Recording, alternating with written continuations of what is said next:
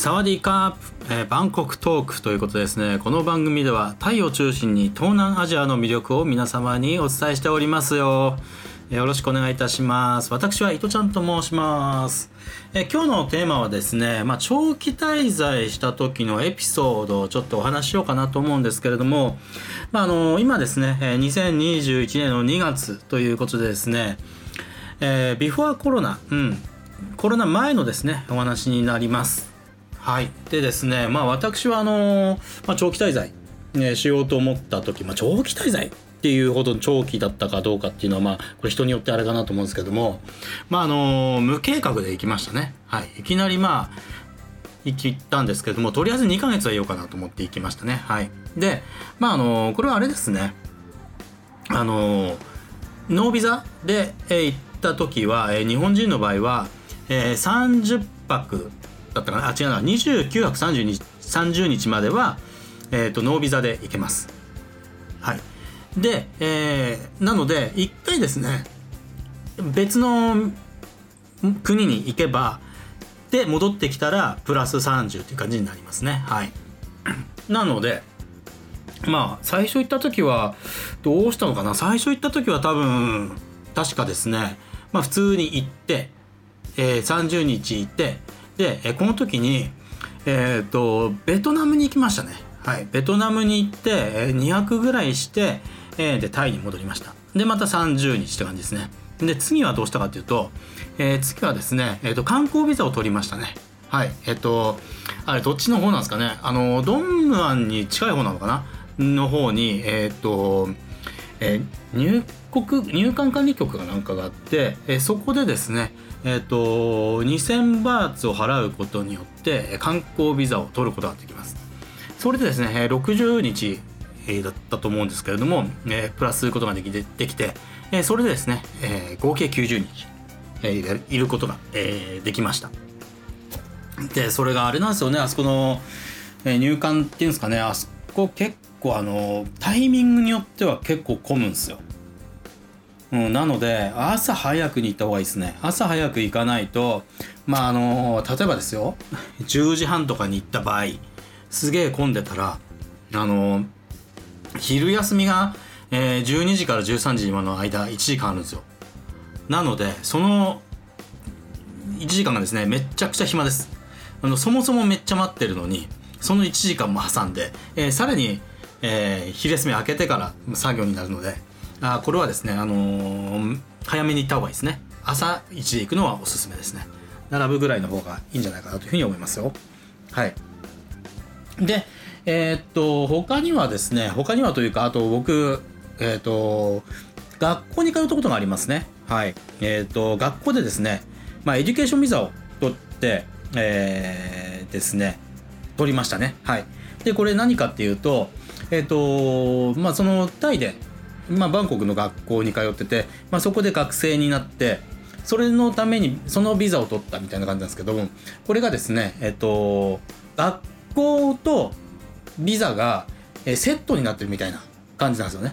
だからあの学ぶための学校、うん、ちゃんとあの通ってる人もいたみたいなんですけれども僕はあのちなみに1回も行かなかったんですけれどもあれでしたね。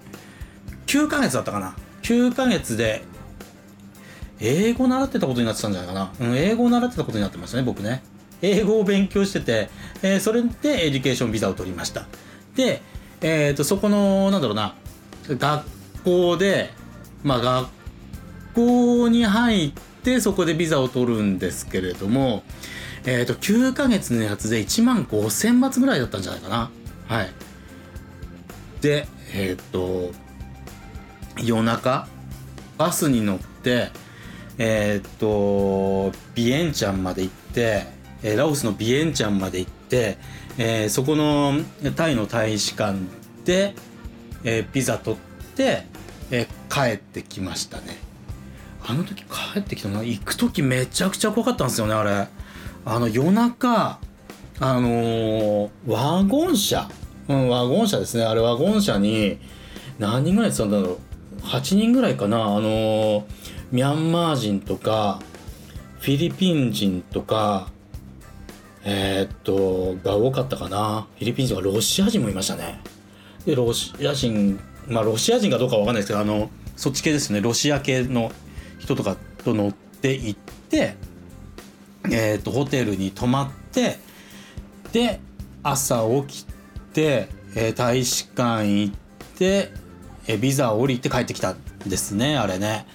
でですねなんかあのビザ取る時になんかその大使館で並ぶ時に番号渡されたんですよ。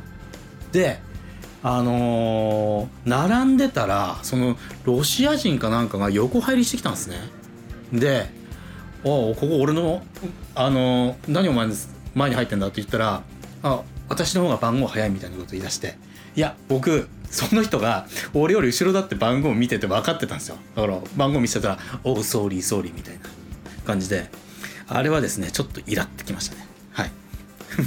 まあそれはいいとして。でですねそこであのビザ取って、えー、帰るっていう感じでしたね。はい。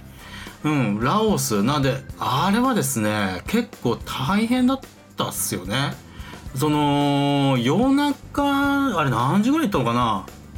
夕方6時7時かな？その学校に集まって学校に集まってバスでなんかもう一回別の場所に行ってなんか無駄に1時間ぐらい待たされてそれあの僕なんで待たされてたか全くわからないですよ。はい。待たされてたらまあちょっと事情があって僕はなんでそこで待たされてたか全く分からなかったんですけれどもそっからまたですねえー、っと車で。7時間8時間ぐらい乗ってたんじゃないかなと思うんですけどそれで朝あのー、メコン川のほとり。メコン川のほとりであのー、ご飯食べてたんですよね。でなんかねそこのメコン川のメコン川だったかな？メコン川だな？メコン川の近くに橋があるんですけれどもそれはあの日本人がちょっとあのお金出してるみたいな感じでしたよね。なんか日体友好橋みたいななんか感じだったんじゃないかなと思うんですけど。まあでその行く道中なんですけれども、うん、道真っ暗ですよ。あのが街灯もないところで。であのすっげえスピード車出してて。でですねあのうわなんかすげえタイのよく知らないところで車乗ってめちゃくちゃあの怖いな怖いなというかスピードも出てるし怖いなと思って。でこれ高速なんだろうなと思ってたらなんかどうやら高速じゃないみたいな感じで。うん。単純にただのこううん車通りがそんなにない、えー、田舎の道みたいな感じでしたね。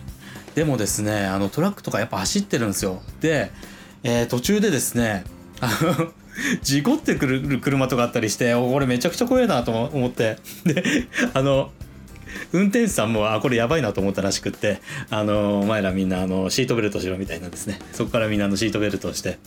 まあといっても夜中ですからもうとりあえずやることないんですよ。あの寝るぐらいしかないんですけれどもねそんなねあのー、日本でね例えば東京から大阪まで高速バスで行くんだって結構あのー、疲れるじゃないですか。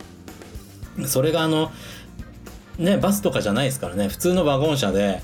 でえっ、ー、とまあ席もそんなに良くないしなんか知らねえ国の 知ってるとはちょっとねなんかあの人種差別してるような印象に聞こえるかもしれないですけどそうじゃなくてやっぱりこうなんか気心あった人でもやっぱりなんかこうね長い時間行って一緒にこう夜とかいたりすると疲れちゃうのにやっぱ知らない人がいっぱいいるとねあの気張ったりするじゃないですか。まあ、それでね、うん、なんか運転手大丈夫かなとかも思うしで行ったんすよね。はい。いやだからあれはもう二度と行きたくないなと思いましたけどね。行く時なんか別の方法ないのかなとかね思いましたけどね。あの例えば飛行機とか。うん。はい。で旦行きましたね。であのメコン川見れたのは良かったかなと思いましたね。おおすげえと思ってあの結構でかくて。はい。でなんかあの船に乗って漁してんのかな？漁だったのかな？してる人がいましたね。はい。であの時間になってえー、っと国境を越えてちょっとあの話があのあちゃこちゃになってますけどであのラオス入ってってやってましたね。うん、まあ観光はもうほとんどできなかったんですけどあの夜あのマーケットとか行ってなんか飯食ったりとかねしてましたね。はい。うん。いやだから面白かったっすよね。面白かったけどちょっと車だけは怖いっていうね。はい。はい。でそれで9ヶ月だったかな。でそれもう一回やったんじゃないかなと思うんですよね。はい確かそのそうです。要するに英語が初初級クラスだったとしたらえっ、となんだっけなえっ、と次中級クラスかなんかで行ってえーまた行ったんじゃないかなと思いますね。その時なんで行ったのかな？その時はね2回目いや行ってないのかな？車では行ってないはずなんですよね。うん。まあなんかそんな感じでしたね。はい。まあだからあのーそ僕のところはその9ヶ月1万5000バえー5千バーツぐらいだったかな、うん、5万円弱ぐらいだと思うんですけど。うん。でしたね。はい。でやっぱりあのーこれあれでしたね。なんかえー、なんだっけ？その一応学生ってことになってるのでちゃんと通ってる必要があるんですよ。はい、でなので僕その期間中に9ヶ月の間に日本に帰ってきたりもしてたんですけれどもえっ、と帰ってくる時、えー帰る時じゃねえな。再入国する時か。再入国する時に、えー、とその education ビザ持ってるけれども学校ちゃちゃんと行ってんのかみたいな質問されることがあるみたいですね。はい。学校の場場所だったりですとか何曜日行ってんだですとかそういうことを聞かれることもあるみたいですね。あの僕の場合はあの聞かれなかったですね。はい。うん。まあそういう感じですよね。はい。まあなんか結構そのね。でそのねビザ取りに行って大使館で手続きするんですけれどもビザがですねえ降りないっていうパターンもですね 人によってはあるみたいですね。はい。その時はですねえまあ結構あの裏から手が回るみたいですけどはい。まあそういう感じですね。はい。ということですね。はい。えー今日もですねえっ、とここまで聞いていたいただいたんですけれどもどうでしたでしょうか？今日のグダグダ具合は。まあこれあのやっていくうちにですね、あのスムーズに喋れるようになっていくと思うんですけれどもまあこの下手なのがまた味なのかなというふうにも思うんですよねだから例えばですねちょっとあの話が全然変わるんですけれどもロックバンドアメリカのロックバンドにキッスっているじゃないですか。えー、とキッスのなんだっけ「でドゥドゥドゥドゥドゥドゥドゥドゥ」みたいな曲歌ってる人たちだったんですけれどもあの人たちって別にそんなに上手くないんですけれどもやっぱりでもあのあれをですね例えばスティーブ・バイのような上手い人がやったらあの味は出ないんじゃないかなというふうに思ってるのでまあこれが味であり個性かなというふうに思ってますね。ということでまあさすがにねもうちょっと上手くなった方がいいのいいのかなと思うんですけれども。